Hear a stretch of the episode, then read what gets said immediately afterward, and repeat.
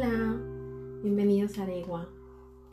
Hoy quiero platicarles de algo que para mí se llaman, o yo así los quise llamar, conectores de vida. Conector de vida para mí es aquel que simplemente te lleva a alguien o te conecta a alguien y esa primera persona se va. ¿Cómo qué? Como eh, por ejemplo en un noviazgo.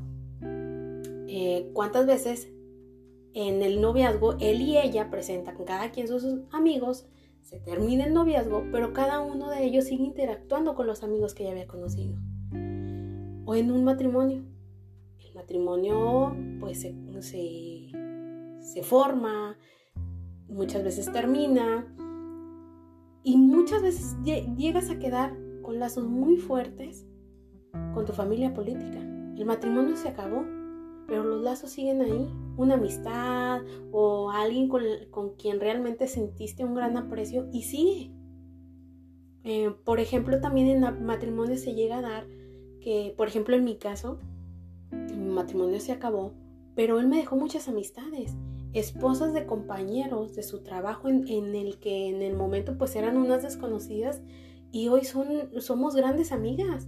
O por ejemplo, eh, familia por parte de él que se quedó conmigo hablándome y siguiéndome, o sea, me siguen tratando y es algo muy bonito porque también hay, hay veces que debemos de, tenerlo en cuenta. Hay muchas veces que los matrimonios llegan a, a, terminar desastrosamente, hay otros que qué padre terminan y se siguen viendo. En mi caso pues es poquito de cada uno.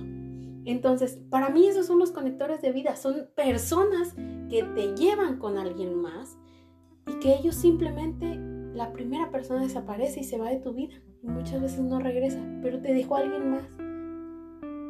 Y creo que para mí eso es muy importante, que a veces tenemos que entender que hay personas que simplemente pasan por tu vida para llevarte a alguien y que esa persona se tiene que retirar a veces de tu vida y muchas veces no lo entendemos y nos aferramos a que se tiene que quedar porque es difícil soltar díganmelo a mí pero a veces vas entendiendo poco a poquito y agarrando lo bueno que te dejó esa persona, como viajes, enseñanzas, aprendizajes y personas.